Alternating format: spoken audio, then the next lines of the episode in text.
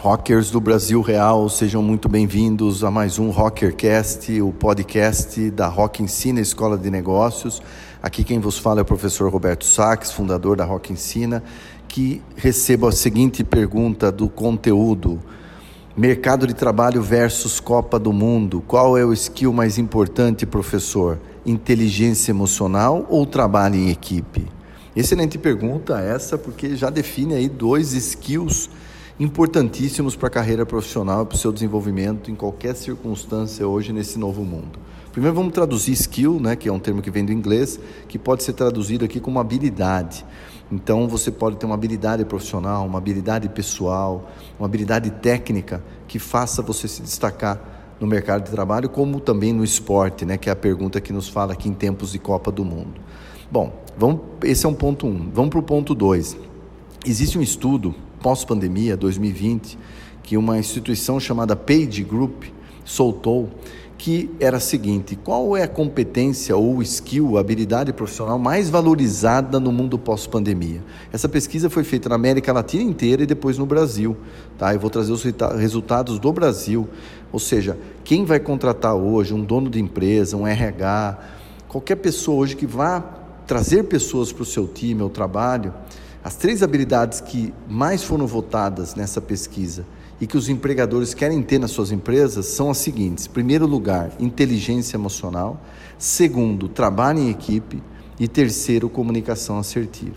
Então, só por aí a gente vê que essa pergunta do conteúdo é muito pertinente, porque fala das duas principais habilidades hoje para você se destacar no ambiente de trabalho. Vamos definir as duas também, porque ajuda você que está nos ouvindo a entender o conceito de cada uma dessas habilidades ou skills. Vamos definir inteligência emocional. Aqui na Rock Ensina, a gente define inteligência emocional como a capacidade de você trabalhar sob pressão, sem perder foco e agilidade na hora de buscar um resultado. Portanto, você já vê que é uma habilidade tanto. Não à toa ela foi a mais votada e a mais desejada por todo mundo que está procurando pessoas para trabalhar hoje.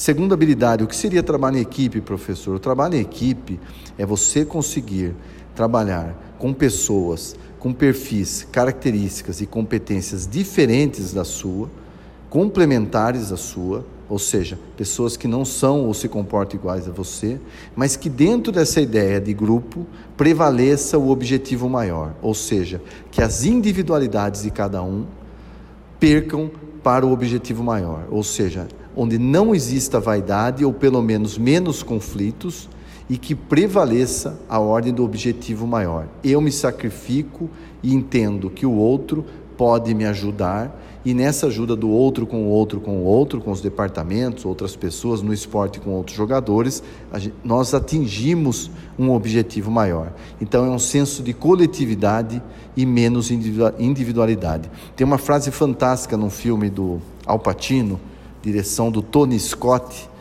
eh, já falecido diretor de ação hollywoodiano, onde o Al Pacino, em determinada cena desse filme chamado Um Domingo Qualquer, dizia assim para o seu time, ele era um treinador de futebol americano, e ele falava o seguinte antes do time entrar no jogo final: ou vencemos como time, ou morremos como indivíduos.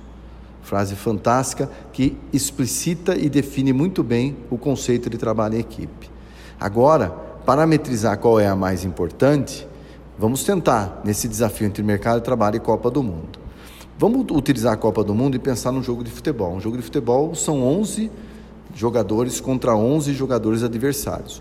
Portanto, já se trabalha isso com uma ideia de um esporte coletivo. Por ser um esporte coletivo, podemos sim dizer que o trabalho em equipe é das competências mais importantes para que você alcance o objetivo maior. Se você observar a história das Copas, e nós aqui como, como fãs do futebol, e eu que sou geração X, e me lembro muito bem das Copas, ou seja, já tenho memória do jogo, ou memória afetiva de momentos de Copa com meus irmãos, meus pais, minha família, desde 1982 a Copa da Espanha, né, vencida pela Itália, mas talvez tivemos ali a maior seleção brasileira se não a maior, mas uma das maiores, junto com a de 70 de todos os tempos, que tinha Zico, Sócrates e tinha Falcão, né, e veio a perder para a Itália num jogo antológico. A Itália sagrou-se campeã do mundo em 1982, mas o Brasil deixou a, a mensagem do futebol arte. Até hoje inspirou e inspirou gerações.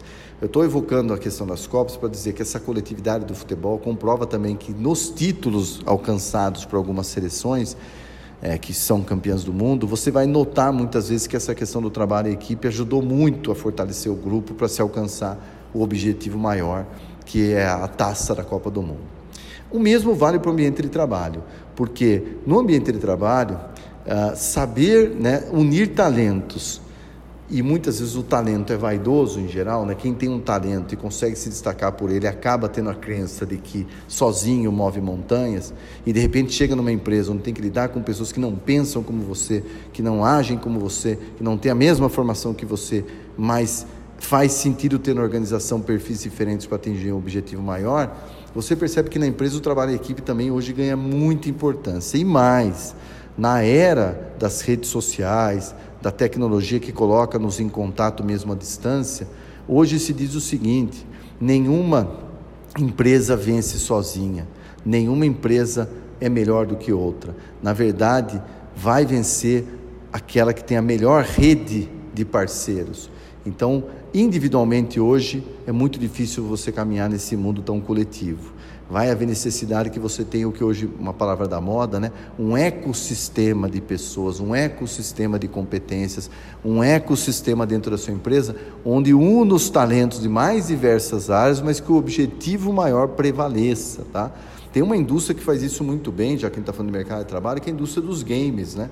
Se vocês verem a evolução que houve na indústria dos games e como eles trabalham o desenvolvimento de um jogo, que vai envolver desde o designer ao programador, vai envolver também desde o pessoal do marketing ao pessoal de finanças, vai envolver todas as áreas de uma organização, até numa linguagem muito horizontal. Lembrando que a indústria dos games hoje já é maior que a indústria de Hollywood e dos filmes.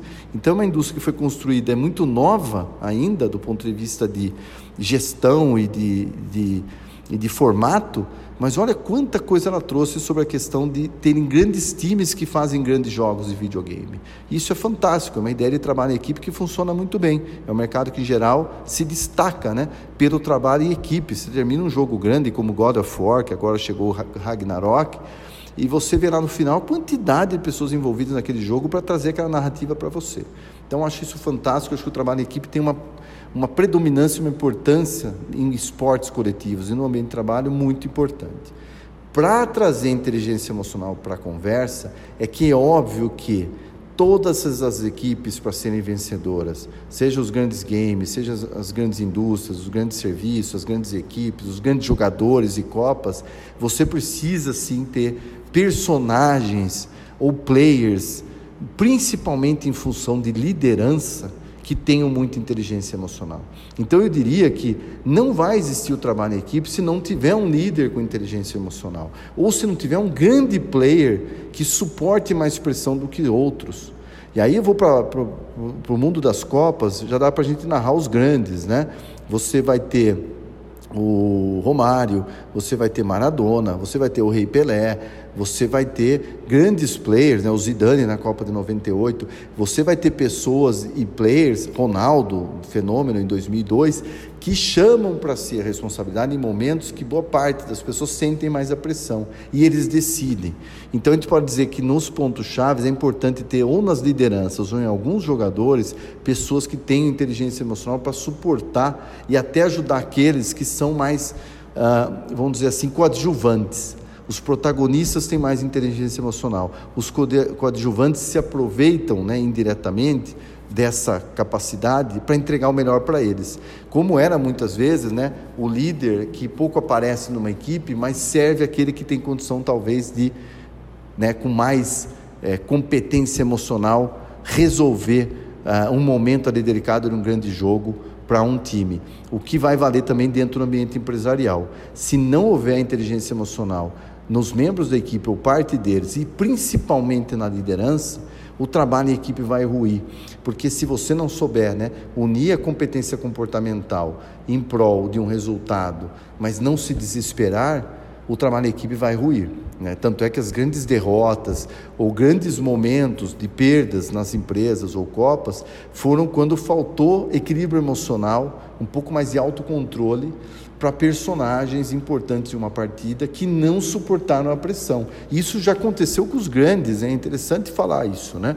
Ah, o próprio Ronaldo Fenômeno, antes de ser fenômeno, em 98 sente uma pressão absurda e tem um problema antes da final com a França. Você vai ver o Maradona na Copa de 94 também ter problemas relacionados ao seu comportamento, né? já num outro período da carreira. Você vai ter vários momentos de instabilidade emocional. O Zidane, na Copa de 2006, que foi herói em 98, cabeceia e perde ali a estribeira, e isso facilita o título da Itália em 2006. Então veja que o grande herói, muitas vezes, até por desequilíbrio e descompostura, também prejudicou seu time em outros momentos. E aí a gente pode chegar à narrativa que o trabalho em equipe é fundamental numa coletividade, mas sem inteligência emocional, o trabalho em equipe não perdura. Portanto, uma é interdependente da outra e colocaria as duas quase que em equilíbrio para um bom sucesso, seja no mercado de trabalho, seja no mundo das Copas. Ok? Valeu mais uma vez pela sua audiência. Estamos juntos na jornada. Siga forte e firme e conte sempre com a Rock. Valeu, um abraço.